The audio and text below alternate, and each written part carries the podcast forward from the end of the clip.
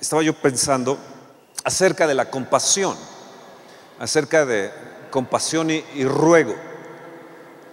Y eh, de hecho, hace, hace un momento acabo de tomar una decisión en compasión. Y yo digo, Señor, que nunca se quite de mí la compasión, aún en contra de, de los enemigos, que yo pueda tener compasión y misericordia.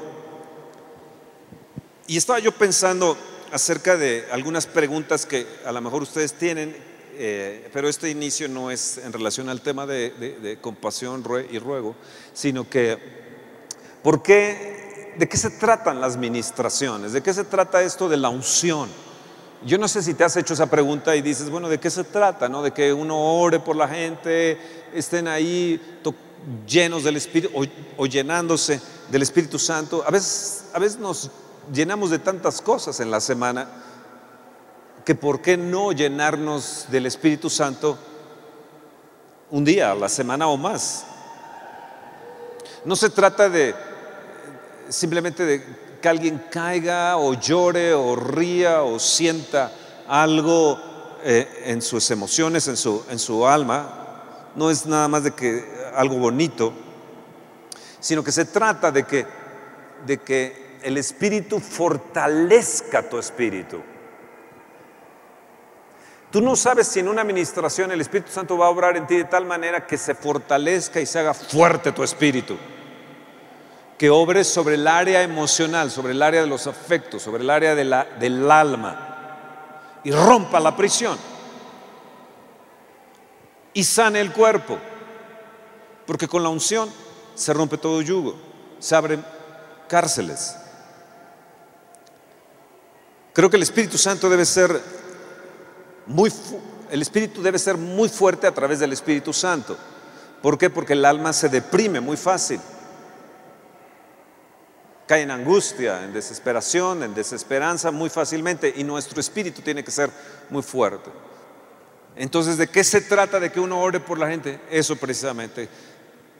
Parte de eso es que tu espíritu se fortalezca bien, bien cañón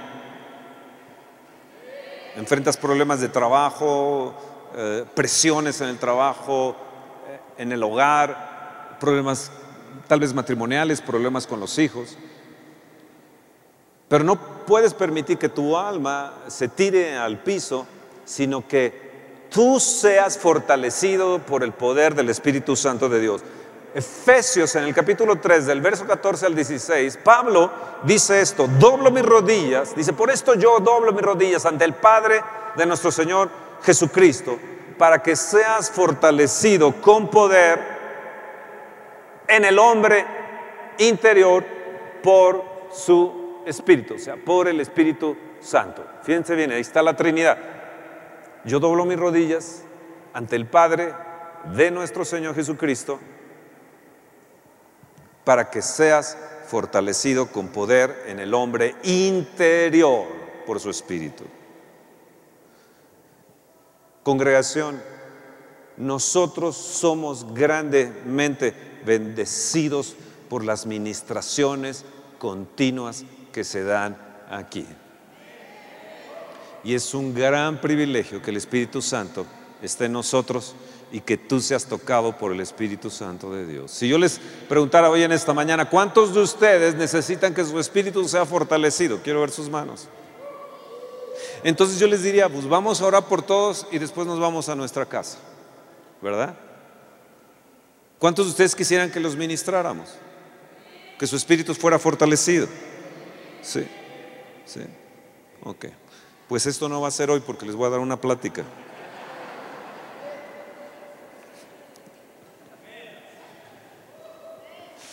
Pero yo te recomiendo venir el primer domingo del año para que le demos nuestras primicias al Señor. Le honremos con nuestras primicias, porque es la manera en que vamos a ser bendecidos. Segundo, profeticemos. Tercero, o sea, declaremos. Profetizar es declarar bajo la palabra de Dios lo que queremos para nuestro año y lanzar la palabra por delante. Dice el Señor, yo envío la palabra. Tenemos que enviar la palabra. El centurión vino con Jesús y le dijo, Señor, envía la palabra y mi siervo sanará. Entonces debemos de enviar la palabra a, enero, a febrero, a marzo, a todos los meses lo debemos de, de enviar. Todo el 16 lo vamos a hacer. Muchos de nosotros que estamos aquí hemos sido bendecidos este año por las declaraciones que hicimos el primer domingo del año. Muchos de nosotros. Hay muchos de ustedes que tienen testimonios bien bellos. Hasta doble campeona nacional de oratoria tenemos.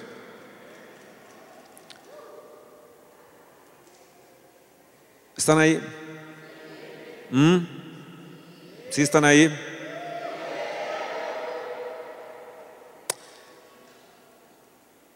Entonces vamos a, el 2 de enero, vamos a, domingo 2 de enero, vamos, ¿es 2 o 3 de enero? 3 de enero. 3 es Trinidad, ¿no? 1, 2, 3, Padre, Hijo, Espíritu Santo. Bueno, va a estar Padre, ¿no? Entonces, vamos a nuestras primicias, vamos a profetizar y vamos a orar por ustedes la primera unción del año.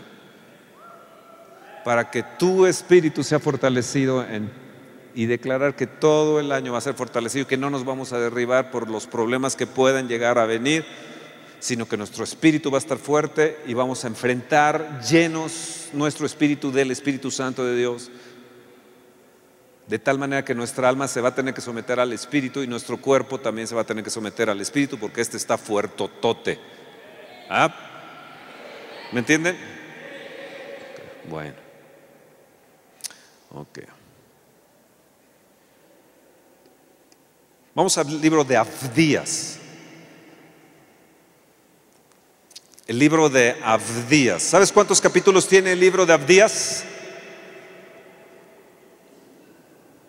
Di uno. Di yo voy por uno. Un capítulo tiene Abdías, nunca se te va a olvidar. ¿okay? Abdías sí está en la Biblia. No es la barbacoa de aquí abajo de la... Abdías es un profeta menor, está ahí. Eh, para tu conocimiento está antes de Jonás. No el abarrotero también que está al lado del de la barbacoa, no, no, no es don Jonás. Está en la Biblia también. Entonces, Abdías, capítulo 1, en el verso 17 dice, ¿están ahí? Mas en el monte de Sión habrá un remanente que se salve y será santo. Fíjense bien, Dios habla de remanentes. Nosotros somos un remanente de un avivamiento. Somos un remanente de lo que Dios ha hecho y que hemos visto su poder, hemos visto su accionar, hemos visto cosas preciosas. Dios opera siempre con remanentes. ¿eh? Así que somos, como dice eh, un pastor amigo Ponchito, dice, somos chiquitiguao como dice otro, otra persona, somos, somos la elite. Y otro dice, somos los fashion del Espíritu Santo. El remanente es así. Dice, habrá un remanente que se salve y será que santo. Oh Dios, yo quiero ser santo como tú eres santo. Y subraya bien esto, y la casa de Jacob recuperará sus posesiones. Levanta tu mano y di, yo voy a recuperar mis posesiones. Yo voy a recuperar mis posesiones. Yo declaro que antes de que finalice este año y el próximo año yo recuperaré las posesiones que perdieron mis padres, mis abuelos, que perdió el, esposo, que perdieron eh, en negocios. Yo voy a recuperar lo que he perdido, yo lo voy a recuperar. Y lanzo esta palabra. Hoy tienes que venir el primer domingo del año. Volteate al que está a tu lado y di, entiéndelo bien, cabezón. Vas a recuperar tus posesiones. Muévelo, muévelo. Esa novia que tenías que se la llevó otro va a regresar a ti. Dices, no, no, dice, ya no. Dice, yo voy a recuperar mis posesiones y voy a recuperar mi salud.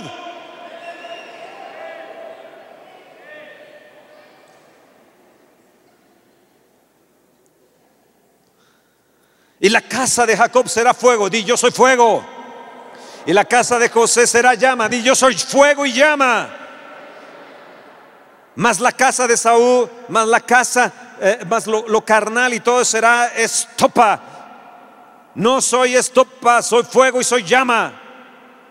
Y los quemarán y los consumirán ni aun un resto quedará de la casa de Saúl, porque Jehová lo ha dicho. Y los del Negué poseerán en el monte Saúl, y los del Cefela a los filisteos poseerán también los campos de Efraín y los campos de Samaria y Benjamín y Galad. Vean bien, posición, posición, posesión, posesión, posesión. Tres veces menciona posesión. Vamos a recuperar y tres veces menciona, vamos a poseer. La tierra que el Señor nos dio, hay un canto. Vamos a poseer la tierra, aunque gigantes haya o se encuentren allá. Yo voy a ir y voy a poseer la tierra que el Señor me ha dado. Fe. Pero de esto no se trata la conferencia de hoy. Se trata del verso 21 y dice, y subirán salvadores al monte de Sión para juzgar el monte de Saúl y el reino será de, del Señor, de nuestro Padre Celestial. Levanta tu mano y di, subirán salvadores.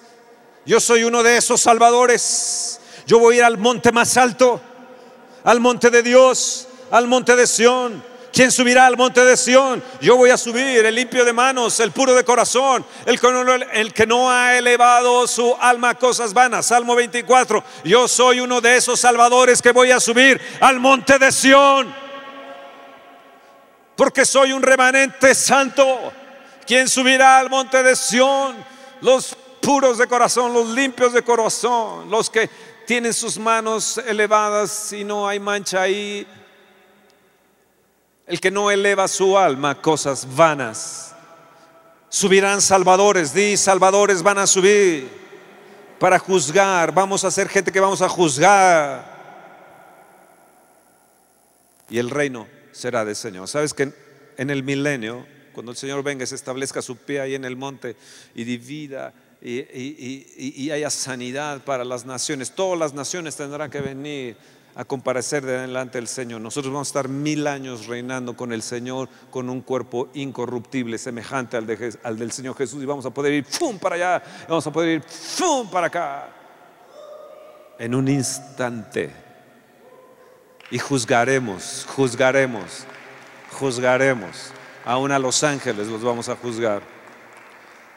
Yo ya le pedí qué lugar es el que voy a, a estar ahí en su reino, porque vamos a reinar junto con Él. Y dije, Señor, yo quiero este país para reinar sobre Él. Yo ya le pedí mi lugar, tú le has pedido tu lugar. Dice que cada año iremos y compareceremos a Jerusalén y adoraremos al Rey. Entonces vamos a llevar a esa gente donde estaremos reinando.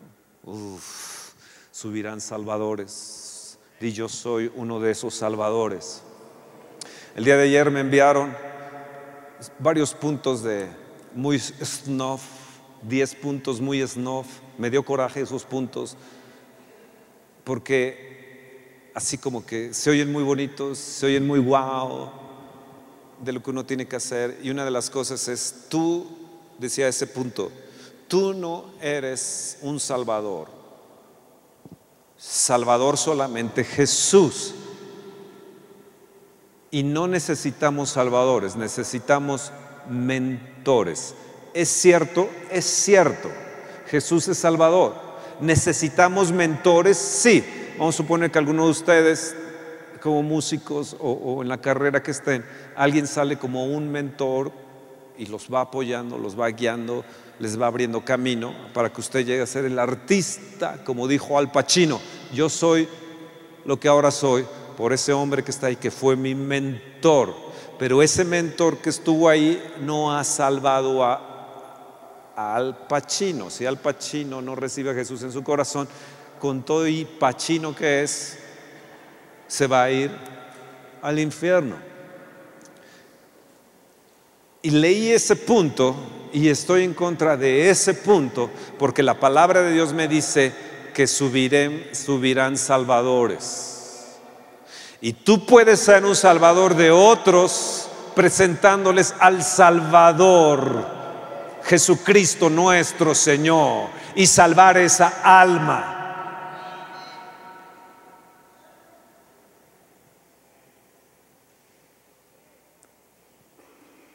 Y otro que estábamos ahí en el correo le dijo, wow, que súper esos puntos. Y yo estaba que me reventaba el hígado. Porque sí necesitamos mentores, pero necesitamos salvadores. De nada sirve que tengas un mentor que no haga nada por tu alma. Tu hijo necesita no solamente a tu papá, que tú seas un papá mentor para él. Él necesita que tú le presentes al Salvador.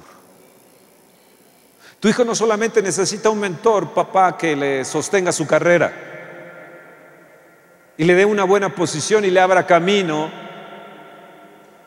sino tu, tu hijo necesita que le presentes la salvación del Señor.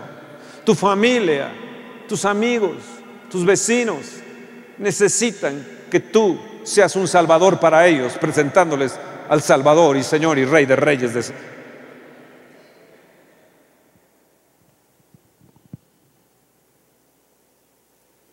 Juan en el capítulo 3 es un, es un, versículo que tú has de haber escuchado desde hace, mucho tiempo y que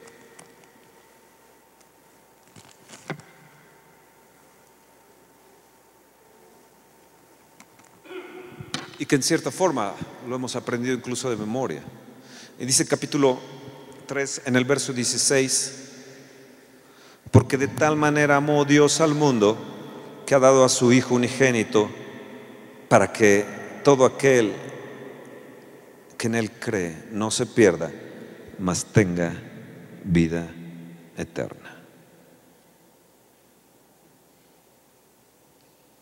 ¿A quién se lo dijo Jesús? A Nicodemo. Verso 1 dice que Nicodemo vino con Jesús, no sé si esté muy fuerte mi micrófono, y le dijo, Rabí, sabemos que has venido de Dios como maestro, porque nadie puede hacer estas señales que tú haces si no está Dios con él. Y respondiendo Jesús le dijo, de cierto, de cierto te digo que el que no naciere de nuevo no puede ver el reino de Dios. Nicodemo le dijo, ¿cómo puede un hombre nacer siendo viejo? ¿Puede acaso entrar por segunda vez en el vientre de su madre y nacer? Respondió Jesús, de cierto, de cierto te digo que el que no naciere del agua y del espíritu no puede entrar en el reino de Dios. Lo que no es nacido de la carne, carne es, y lo que no es nacido del espíritu, espíritu es. No te maravilles de que te dije, te es necesario nacer de nuevo. El viento sopla de donde quiere y, y su sonido, mas no sabes ni a dónde viene ni a dónde va. Así es todo aquel que es nacido del espíritu. Oh Señor. Yo quiero nacer del Espíritu, yo quiero nacer del Espíritu Santo, yo quiero nacer del Espíritu Santo. De tal manera el Señor nos ha amado, como Él nos amó, como es Jesús. Vean a Mateo, vamos al libro de Mateo en el capítulo 9 de Mateo.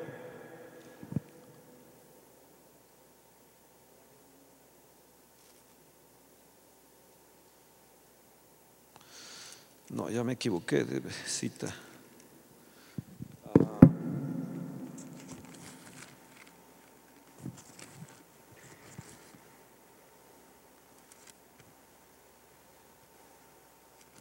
Dios mío. Santo. Sí, Mateo 9. Gracias, Señor, que ya me estaban criticando. Mateo 9:35 dice, y recorría Jesús todas las ciudades y aldeas, enseñando en las sinagogas de ellos y predicando el evangelio del reino y sanando toda enfermedad y toda dolencia en el pueblo. Y al ver las multitudes tuvo compasión de ellas. ¿Cómo nos amó el Señor? Él ha tenido compasión. Nosotros éramos enemigos, nosotros éramos gente que no valía absolutamente nada, estábamos fuera, alejados de Dios, fuera de la ciudadanía, fuera de los pactos con Dios enemigos de Dios éramos, pero Él nos reconcilió con su sangre. Él nos reconcilió con nuestro amado Padre Celestial, por lo cual hoy podemos acercarnos y decirle, Padre, dice que, que, tuvo compasión de ellas porque estaban desamparadas y dispersas como ovejas que no tienen pastor. Escuchen bien, tú tienes pastores. Hay gente allá afuera que no tiene pastores. Hay gente allá afuera que están desamparados y sin pastores, pero tú te puedes volver una persona compasiva como el Señor Jesús. Nosotros le decimos, Señor, revístenos de ti, revístenos de Jesús. Yo me quiero revestir del nuevo hombre, quiero ser conformado a la imagen de Cristo. Si es así, entonces necesitamos tener la compasión del Señor Jesús, porque allá afuera hay gente desamparada y sin pastor. Tú eres un gran privilegiado de que tienes pastor. Y no se trata nada más de nuestro Señor Jesús como pastor, se trata de pastores aquí que Dios ha puesto para tu bendición. Los otros no tienen un pastor, tú tienes un pastor que vela por tus almas por tu alma.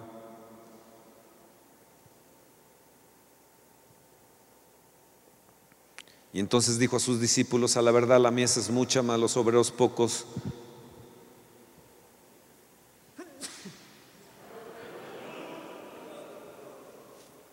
A ver, a la verdad la mies es mucha, mas los obreros pocos. ¿Cómo? Salud. Una vez más, a la verdad la mies es mucha, mas los obreros pocos.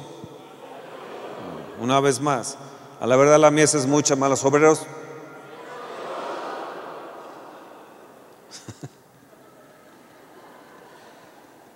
Entonces tiene un pastor loco, pero los ama.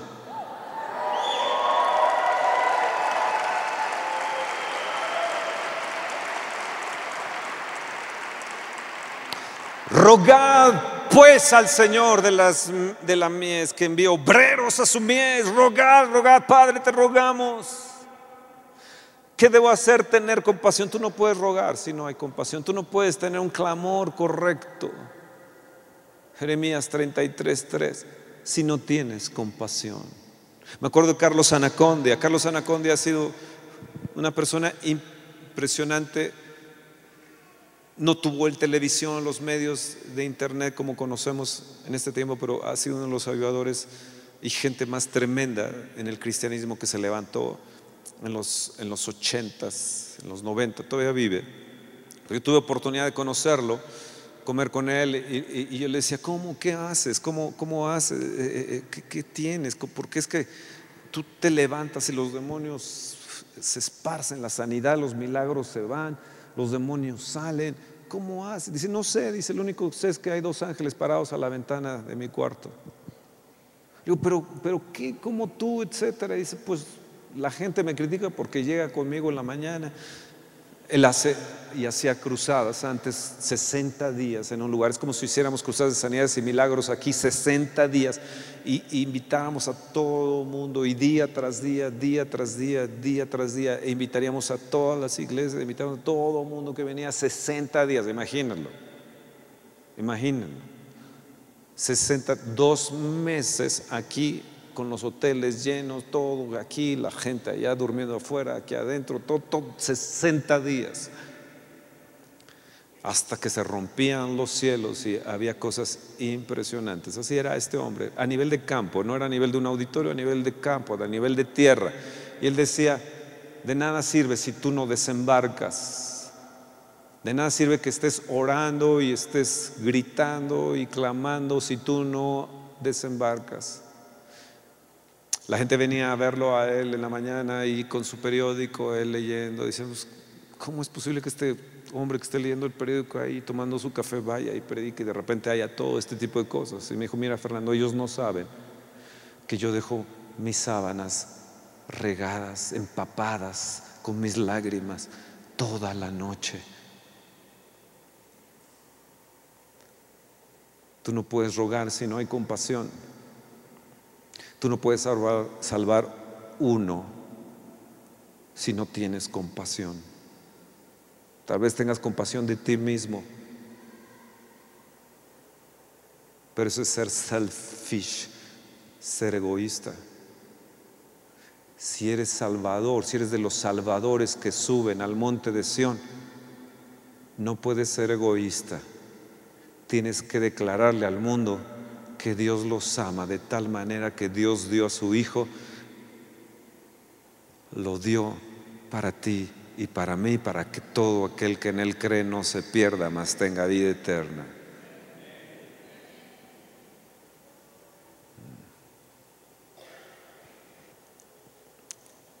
Ustedes son privilegiados de tener salvación,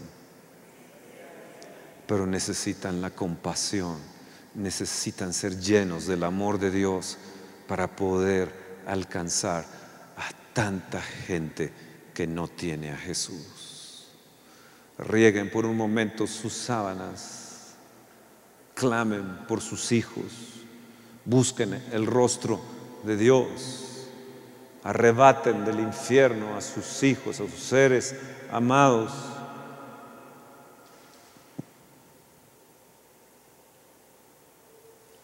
Vamos al libro de Oseas.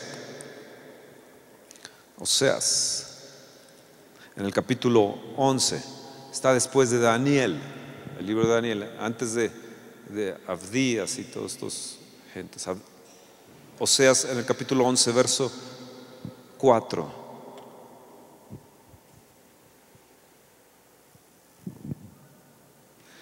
Verso 1 dice, cuando Israel era muchacho yo lo amé y de Egipto llamé a mi hijo. Cuanto más yo los llamaba, tanto más se alejaban de mí. A mí me duele eso. Dios nos llama, nos dice, cada semana nos habla de diferentes maneras, diferentes formas. Cuanto más yo los llamaba, tanto más se alejaban de mí. A los baales sacrificaban y a los ídolos ofrecían saumerios.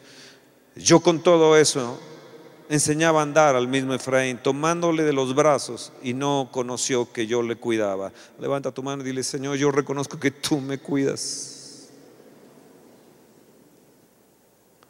Yo no quiero alejarme de ti. Tú me llamaste de Egipto, me llamaste del mundo, me llamaste. Tú dices que me llamaste mi hijo.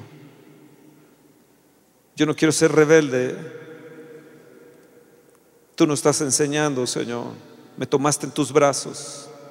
Yo quiero decirte que sí conozco que tú me cuidas.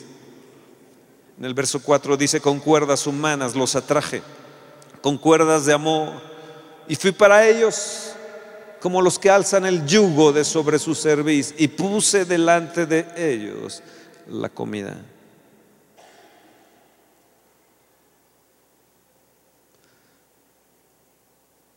¿Cómo te atrajo?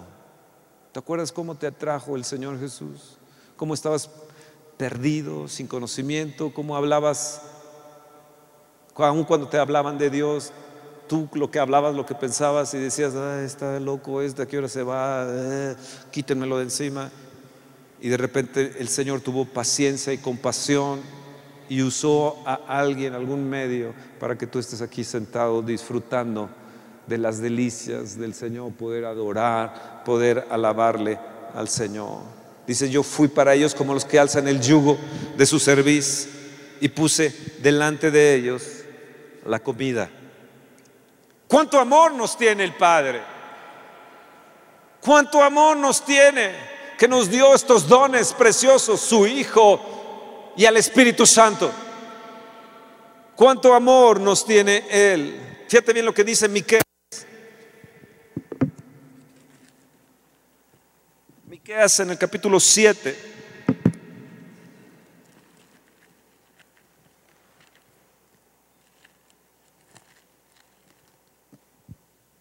Miqueas en el capítulo 7, en el verso 18. ¿Qué Dios como tú que perdona la maldad y olvida el pecado del remanente de su heredad? No tuvo para siempre su enojo porque se deleita en misericordia. ¿Qué hace el Padre?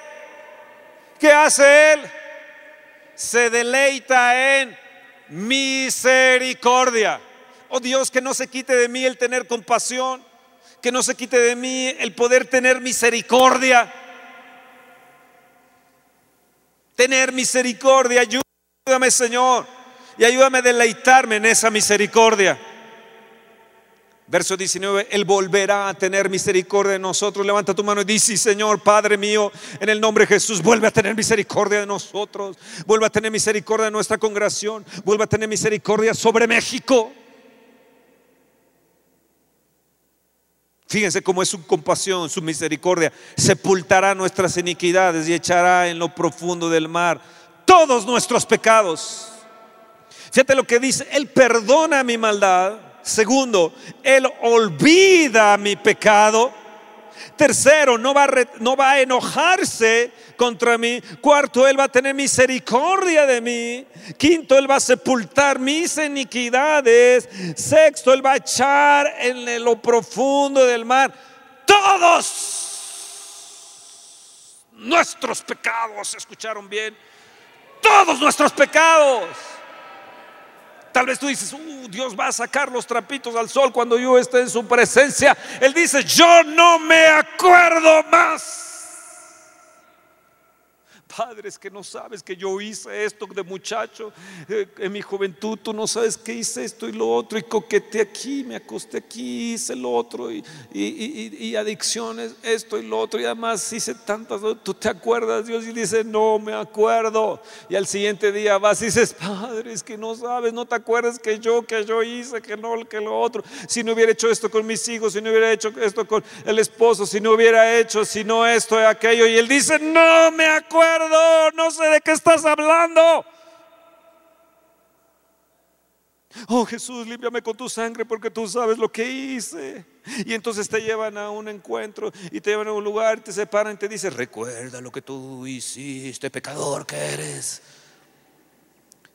Y el Señor te dice, el encuentro debes de tenerlo es conmigo porque yo me he olvidado de tus pecados, yo he perdonado, yo he perdonado, yo es más, los he, he agarrado una, una pala, he hecho un hueco ahí y ahí sepulté tus iniquidades. Oh, es que yo debo llevar la iniquidad de mi abuelo, debo llevar la iniquidad de mis padres, de enfermedad, de miseria. Es que no, que, no sé qué hizo mi abuelo, mi tatarabuelo, yo no sé qué hizo. Yo no sé, yo no sé, yo creo que lo que me está aconteciendo ahora es las iniquidades. Oh Dios, líbrame. Dice, acuérdate que yo sepulté tus iniquidades. Acuérdate, cabezón. Acuérdate, acuérdate, acuérdate que te he traído con cuerdas de amor, que eres mi hijo y no puedo desear ningún mal para ti.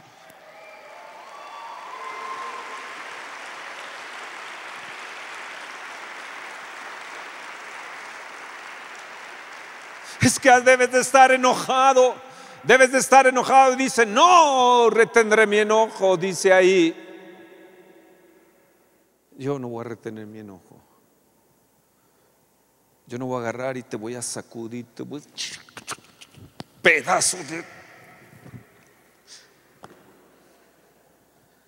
Él dice que Él no se va a enojar. Él no está enojado contra ti. Él quiere quitar tu pecado, perdonar tu pecado, nunca olvidarse de su pecado, sepultar tus iniquidades.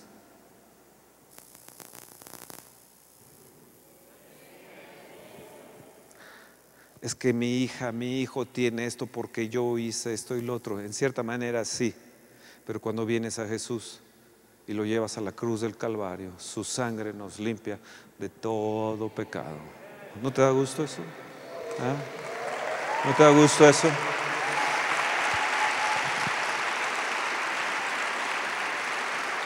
Cumplirás la verdad, dice el verso 20.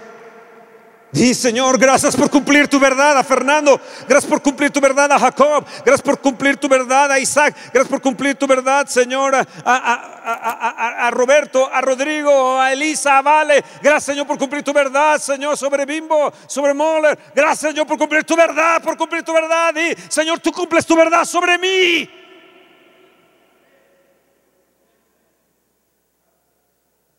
Y habrán la misericordia que juraste. Está diciendo, a tus padres también he tenido misericordia. Tú lo juraste a nuestros padres desde tiempos antiguos. Esa es la promesa, es el pacto de Dios para con nosotros los que hemos venido, para con Cristo Jesús. Él volverá a tener misericordia de nosotros, sepultará nuestras iniquidades. Di, mis iniquidades están sepultadas. Escúchalo bien, Satanás. No me las restregues, no las, me las restregues en mi mente. No acepto que me estés culpando más. Todas mis pecados y todas mis iniquidades, mis pecados echados en lo profundo de la mar. El Señor no se acuerda de mis pecados y todas mis iniquidades, todas mis cochinadas, todas mis suciedades están sepultadas. ¡Oh, gloria!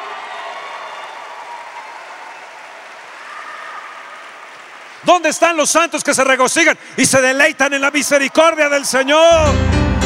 ¿Dónde están? ¿Dónde están? ¿Dónde están? ¡Oh! Déjenme contarles, déjenme contarles una, déjenme contarles una historia. Cuando yo era chico, iba a la carnicería. No sé si tú has ido a la carnicería. ¿Sí? ¿Ustedes han ido a la carnicería? Bueno, en aquel tiempo ibas a la carnicería de la esquina, ¿no? O a no sé cuántas calles, ibas por la carne y ahí estaba el carnicero. Y entonces decías, pues deme un kilo de aguayón. ¿Se acuerdan de eso algunos de ustedes? Oh, ¿Está bien? ¿Sí se acuerdan? Entonces, iba a la carnicería. El carnicero se llamaba Don Chucho. Era como de este tamañito, panzoncito, todo pelón y chimuelo. Y entonces tenían ahí, y ya sabes, ponían y pa, pa, pa, pa, delgado, sí, delgadito. Entonces, pero un día este hombre ya no podía más aplanar los bisteces. Tenía artritis y los, se le quedaron doblados los dedos. Ya no podía.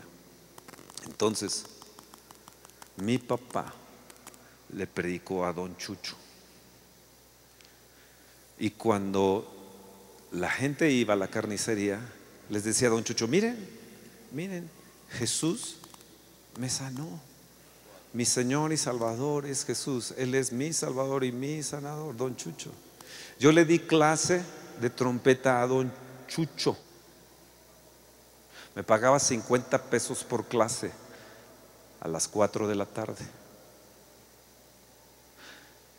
Yo llegaba antes de las 4 de la tarde, 50 pesos para mí en ese tiempo.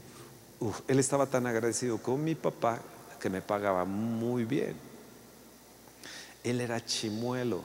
Pues para ponerse la boquilla, pues no tenía dientes para detener. Entonces le iba la boquilla.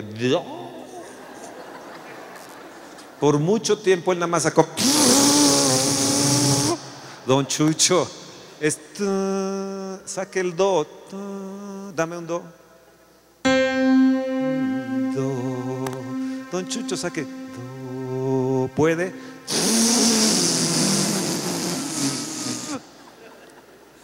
Semana tras semana, mes tras mes, don Chucho solamente sacó se compró una muy buena trompeta, aprendió solfeo, pero nunca sacó el sonido.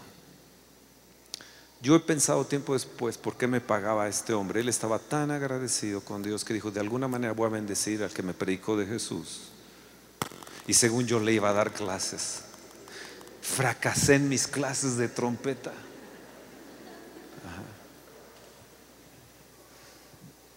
El carnicero te está esperando que puede bendecir a tu hijo.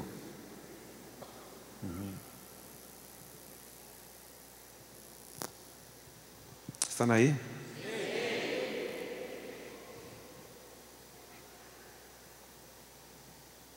Al ver las multitudes, tuvo compasión de ellas. El Señor Jesús les dijo, vayan por los vallados. Él le dijo, había un señor que hizo unas bodas y les dio invitaciones a cada quien. Entonces uno tuvo un pretexto, le dijo, mis negocios. El otro dijo, mm, estoy muy ocupado con mis ganados, estoy ocupado con mis familiares, estoy ocupado con mis amigos. Y entonces el que hizo las bodas, este, este rey, este señor, les dijo, vayan por los campos y los vallados y tráiganme a los cojos y a los mancos y fuérzalos a entrar. Hoy la palabra en esta mañana está en compasión para que tu ruego sea efectivo y fuérzalos a entrar. Fuérzalos a entrar. ¿Estás ahí? Juan 4:35, si lo pueden poner ahí. Juan 4:35.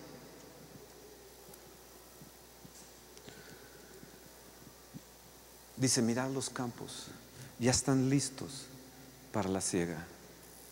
Mirad, mirad, ¿puedes mirar los campos? En México ya están listos. Seguro que sí, ya están listos. Hay una, hay una anécdota ahí de Martín Lutero, el padre de la Reforma, que todo Alemania y toda Europa se convirtieron a Cristo, él cambiando cultura, el lenguaje alemán se hizo a través de eso, de, de esa reforma, era un dialecto y se armó el, idioma alemán con Martín Lutero. Él tuvo una visión un día, él le dijo a su amigo, mira, yo voy a quedar orando porque a mí me gusta orar. Y el otro dijo, bueno, yo voy a ir a los campos. Pero él tuvo una visión de esto. Su amigo luchando entre los campos, ya listos para la siega. Y él tratando de recolectar todo lo que más podía de esa ciega. Y él dijo, él, cuando tuvo esa visión dijo, no, no, ya basta, ya ahora tengo que salir y ayudar a recoger esa gran cosecha que está ahí. Tenemos que pedirle al Señor, ruega al Señor que envíe obreros, ruega al Señor, ruega al Señor que tengamos una gran orquesta, ruega al Señor que nos envíe obreros, gente con compasión, gente con misericordia. Roguemos al Señor, ya están listos los campos, ya están listos, te están esperando, te están esperando, te están esperando. Abre la boca, abre la boca, abre la boca. ¿Están ahí? Vamos a Hechos, en el capítulo 16, creo que es Hechos capítulo 16, déjenme ver si, si, si, están ahí esos... Este, en Hechos, en Hechos 16, déjenme, déjenme, déjenme checar bien el, el, versículo. Hechos 17.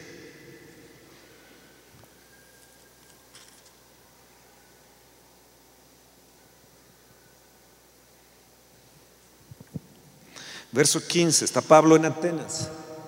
Y los que se habían encargado de conducir a Pablo Hechos 17, 15, los que se habían encargado de conducir a Pablo, le llevaron a Atenas y habiendo recibido orden para Silas y Timoteo de que viniesen a él, los, a él lo más pronto que pudiesen, salieron. Mientras Pablo los esperaba en Atenas, su espíritu qué? se enardecía. Yo, yo sé lo que es eso, cuando, cuando mi espíritu, no es el Espíritu Santo, cuando mi espíritu se, se llena de...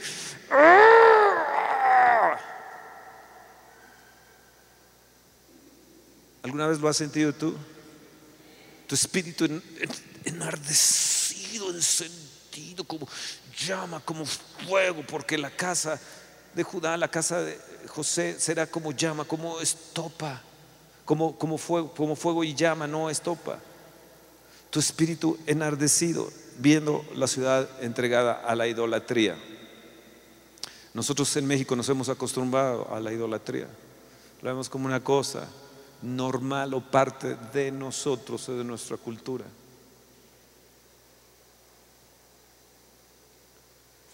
Pero no era así en Pablo. Dice que su espíritu, su espíritu enardecía.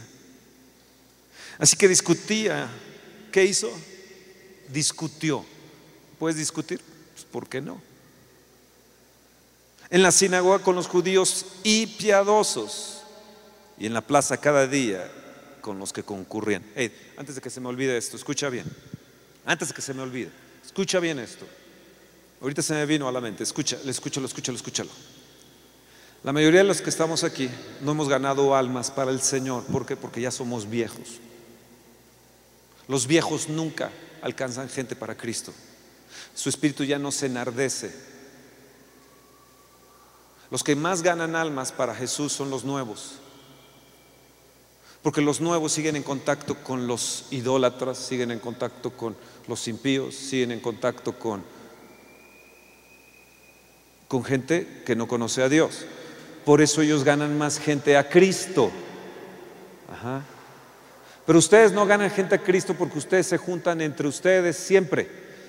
A comer, ustedes. Cenar, ustedes. Convivir, ustedes. Una pijamada, ustedes. Un, Six Flags, ustedes. Un, esto, ustedes. Un partido de fútbol, ustedes. Un, los santos, los cristianos. Qué bonito. Qué bonito. Pero el nuevo, la gente que apenas recibió al Señor todavía tiene de amigo al malvado, al, idólatra, al adicto, al fornicario, al adúltero y dice, oh, yo les quiero compartir del gran amor que Dios me dio. Después de un determinado tiempo ellos se convierten al Señor y dicen, no, estamos bien bonitos aquí nosotros y se nos olvidan las almas. Ese es el caso de nosotros y es el caso de ustedes también. Su espíritu ya no se enardece, su espíritu no se enciende, su espíritu ya no tiene compasión. Nos falta ese amor, esa compasión, ese ruego por la gente que se está perdiendo. Los campos están listos, pero nosotros estamos bien bonitos con nuestros convivios. Hagamos una posada para el impío hagamos una fiesta para el impío, hagamos algo para la posada de, que vamos a tener. El, 20 es para ustedes, es para que ustedes se inviten a otros y les digamos, mira, Jesús el Salvador del mundo vino un día, una, un festejo de Navidad del vino, recíbelo en tu corazón.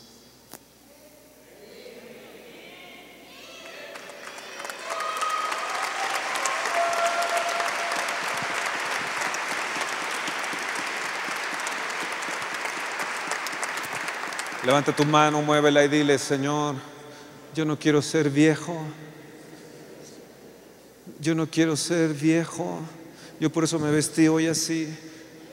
Porque no quiero ser viejo. Mi esposa me vio en la mañana y digo, ah", y yo no quiero ser viejo.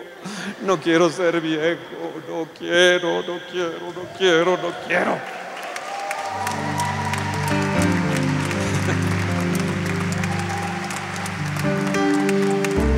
con tus pantalones doblados? Pues ¿qué te crees chamaco? Sí, yo quiero ser chamaco. Sí, no quiero ser un viejo fósil ahí que ya no, todo muy bien, toda mi comidita, todo esto, todo lo Ay, ay, ay.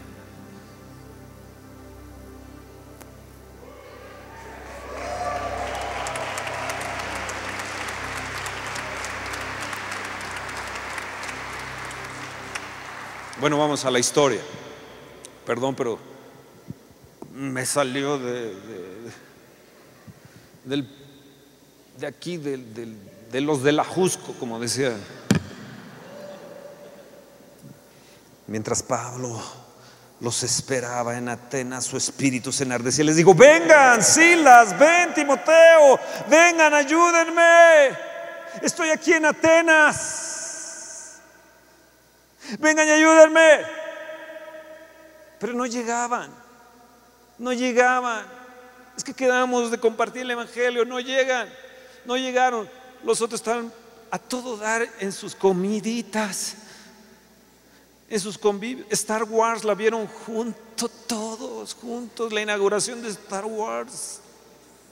Eh, eh, estaban, estaban Silas y Timoteo muy padres viendo espectro del 007 y dijeron, Pablo, estamos aquí padrísimo. Y mientras Pablo los esperaba, ¿a qué horas llegan? Su espíritu se enardecía, están en la idolatría, están perdiendo. Así que discutía, yo voy a ir con ellos, con judíos, con piadosos en la plaza. ¿Cada cuándo? Pongan ahí eso. Síguele. Cada día, dice, discutía. ¿Cuándo? ¿Cuándo? ¿Cuándo? ¿Cuándo? Cada día.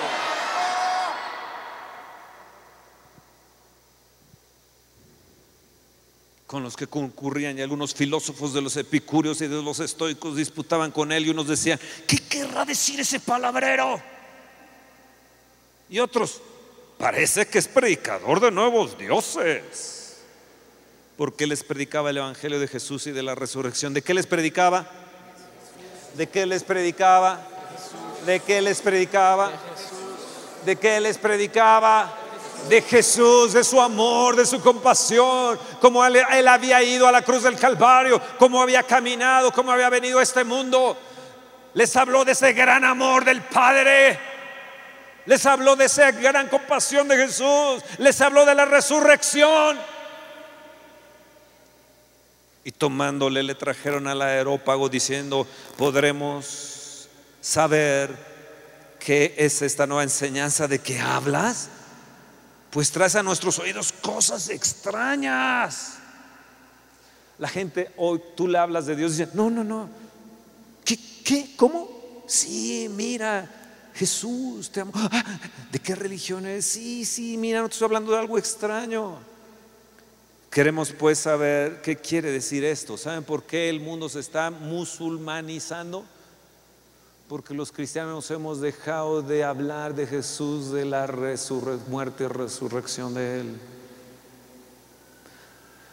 Y todos los atenienses y los extranjeros residentes allí en ninguna otra cosa se interesaban sino en decir u oír algo nuevo. Hoy el tiempo es ese. La gente no ha oído algo nuevo. Jesús. Jesús. Su nombre sin igual nombre que sobre todo nombre, Señor de señores, Rey de reyes, misericordioso, amoroso. ¿Sabes que tus pecados pueden ser olvidados? ¿Sabes que Dios no está enojado contigo? ¿Sabes que Él ha hecho una sepultura para que ahí tus iniquidades estén allí? ¿Sabes en qué sepultura fue eso donde Él estás tus iniquidades y mis iniquidades? ¿Sabes qué sepultura es? la de Jesús.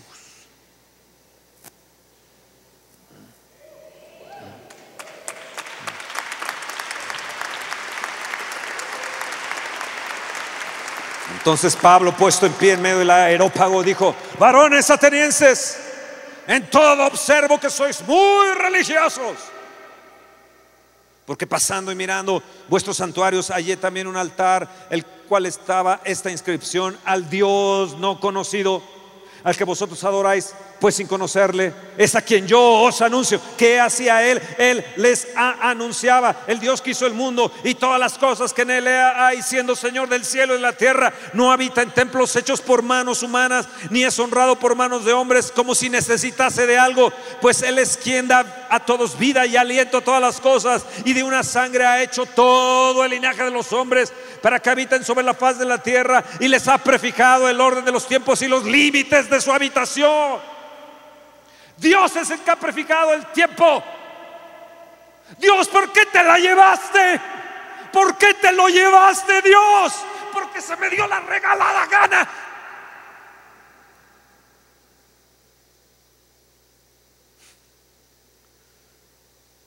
Porque no te pertenece, es mío. Yo le prefijé el tiempo. Le prefijé el tiempo de su límite y de su habitación. Hasta aquí, llegaste, hasta aquí. Es que se lo llevo de niño, de bebé, de adulto. Hay gente que todavía, sus padres son unos viejitos ya doloridos, amolados, pero por todo, por todo, ya ni quieren vivir. Dios, no te lo lleves. Yo cuando he llegado con esa persona le digo, ya suéltalo. Y cuando lo sueltan, ¡pum! Se va. ¿Quién lo retenía? Tú, estabas en contra de los límites de Dios.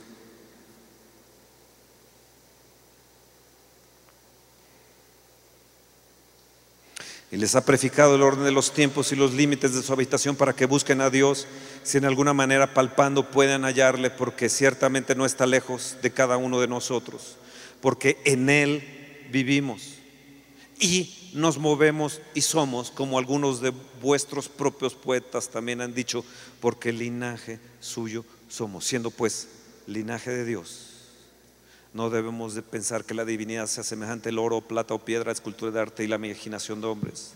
Pero Dios, habiendo pasado por alto los tiempos de esta ignorancia, ahora manda a todos los hombres en todo lugar que se arrepientan. Que ya imagino a Pablo enardecido. Dios les manda a ustedes. Dios les está ordenando a ustedes y en todo lugar también a todos ustedes y a todos los hombres que se arrepientan. Ya me imagino a Pablo.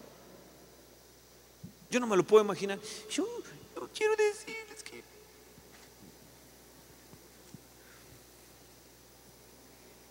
Dice, cuando oyeron de la resurrección de los muertos, unos se burlaban, otros decían, ya te vamos a oír acerca de esta. y Pablo salió en medio de ellos. Así Pablo salió en medio de ellos. Más algunos que ¿Y por qué esta es así? Ah, más algunos creyeron, juntándose con él, entre los cuales estaba Dionisio. Fíjense bien, el principal de todos ellos del aerópago estaba allí. El que día a día escuchaba tantas tonterías de todos, estaba allí. Dionisio la aeropagita, ¿cómo se dice aeropagita? O apagita. ¿Eh? Aeropagita. Este no era una pajita, ¿eh? Una mujer llamada Damaris y otros con ellos. Cuando tú vayas, cuando tú vayas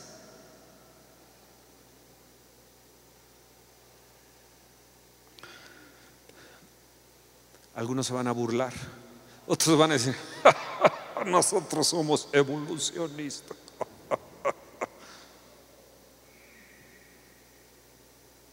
Nosotros somos ateos.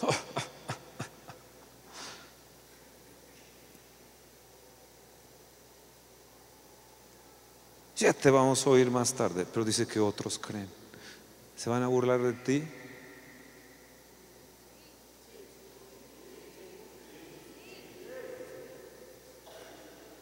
¿Te van a echar en cara una serie de cosas? ¿Sí?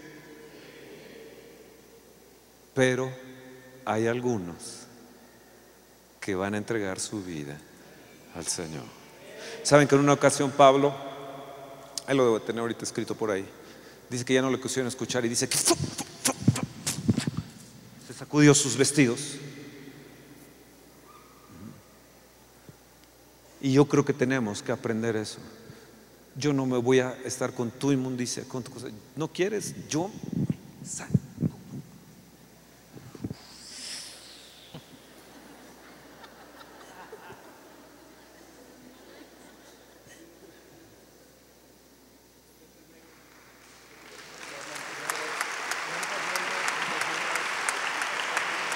¿Alguien tiene unos lentes negros? ¿Alguien trae unos lentes negros? Préstamelo. Aquí, ya no me prestan. ¿Qué tienes que hacer? ¿Qué tienes que hacer?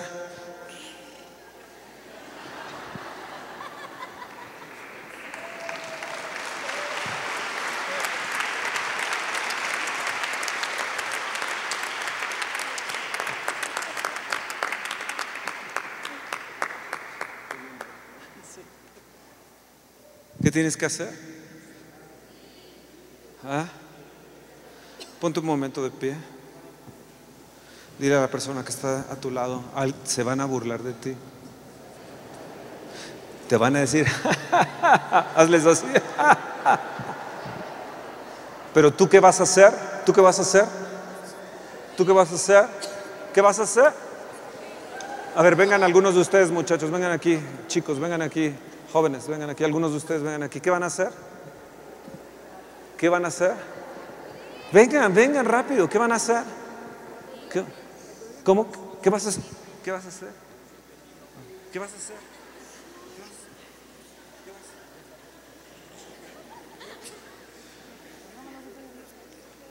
¿Eh? Hazle a la persona que está a tu lado.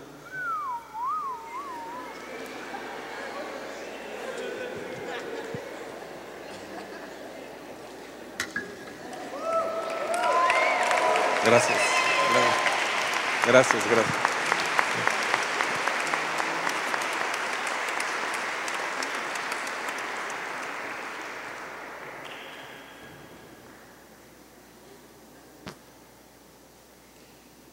Al Dios desconocido. Sí, hay mucha gente que no conoce al Dios altísimo. Tienen al Dios desconocido. ¿Qué vas a hacer? ¿Qué vas a hacer? ¿Qué vas a hacer?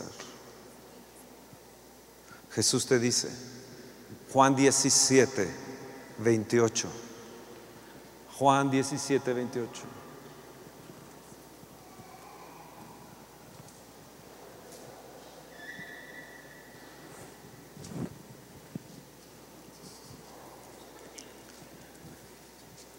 Juan 17, 28 dice, como tú me enviaste al mundo, así yo los he enviado. ¿Y cómo envió el Padre a Jesús? Lo invistió de poder, lleno del Espíritu Santo, con compasión, con amor.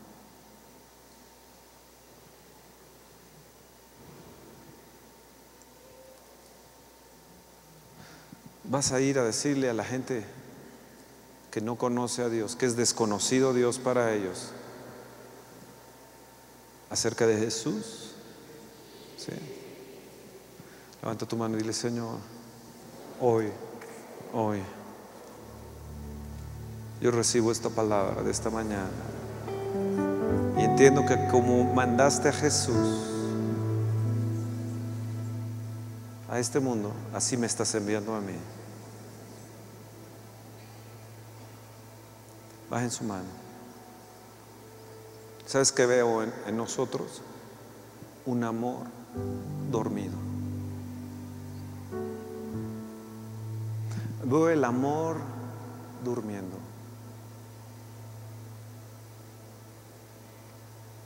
Yo agradezco al Padre que Él dijo, te ha traído con cuerdas de amor, que su amor no duerme.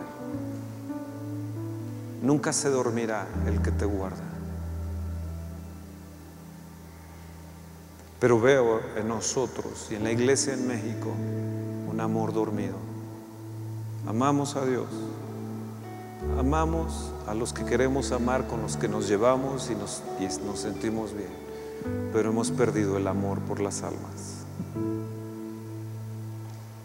Y es lo que veo. Un amor dormido.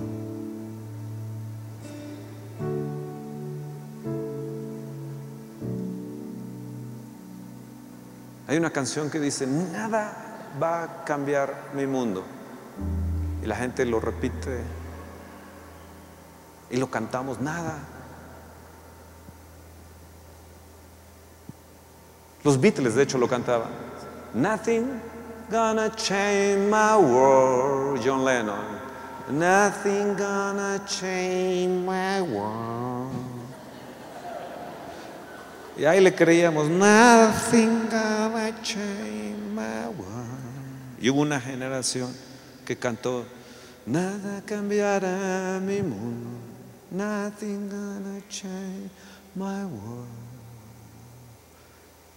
Y llorábamos. Y yo les digo, sí, Jesús,